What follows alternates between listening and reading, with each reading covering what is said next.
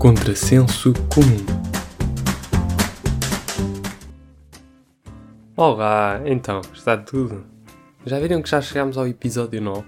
Na prática é o décimo episódio, mas continua a ser o nono episódio.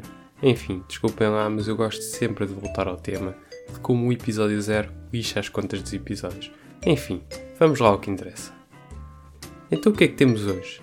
Hoje temos o Brexit, ou melhor, aquilo que ainda há de ser o Brexit. E as voltas que isto já deu. Pelas contas que eu tenho andado a fazer, o Brexit só deve acontecer lá para 2053. Isto se acontecer. Já me perguntaram porque é que eu falo tanto nos programas da TVI. E na verdade é porque estes são uma espécie de telenovelas bizarras cheias de drama, em que acontece uma data de coisas peculiares. E a verdade é que para mim, o Brexit é uma espécie de programa da TVI, só que sem a parte da ficção. O resto está lá tudo.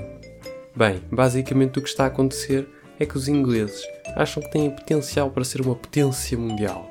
E tudo o que os impede de ser a maior potência à face da Terra são os estrangeiros imigrados lá e a Europa. Eu até acho que vai ser só eles saírem da União Europeia que se vão unir imediatamente com a Commonwealth. As suas antigas colónias vão voltar todas. Epá, agora sim, esquece lá isso da minha independência e vamos nos lá juntar todos outra vez.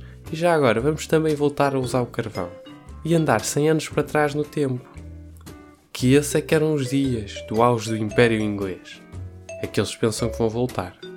Basicamente, a posição de Inglaterra é a de um miúdo mimado que tem a mania que é o maior da aldeia dele. E passa a explicar como é que isto do Brexit sucedeu depois de anos a falarem de que a União Europeia que está a puxar a Inglaterra para baixo, a tirar a soberania e tudo, o primeiro-ministro da altura decidiu marcar um referendo em que o sair ganhou. O primeiro-ministro da altura disse que esperava que a permanência na Europa vencesse e que por isso demite-se, sendo substituído pela nossa amiga Teresa. Depois andaram há dois anos no café central lá deles, a que eles chamam Parlamento, lá a discutir. No fundo, são os filósofos do Brexit. Depois, às tantas, a Teresa lá arranjou um acordo com a União Europeia para o Brexit, que já foi recusado duas vezes. Basicamente é a postura de miúdo mimado de eu quero isto, eu quero isto, passem lá isto. Não, Teresa, desculpa lá, mas nós não aceitamos isso. Pronto, está bem, eu vou negociar.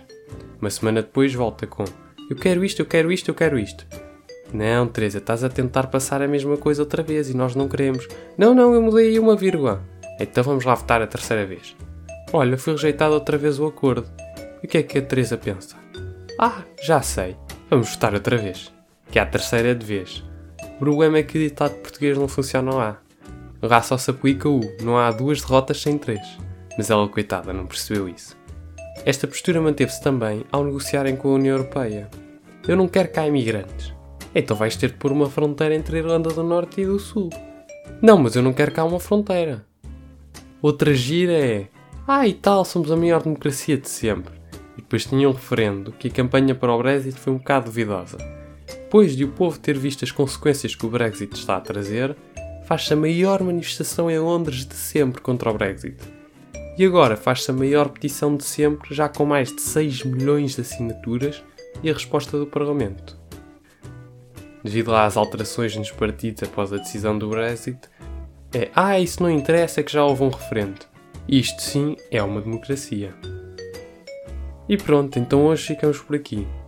Só vimos este assunto um bocado pela rama, mas não se preocupem, que ainda temos muito tempo para voltar ao tema e aprofundar, que isto ainda vai demorar uns aninhos. Então, até para a semana.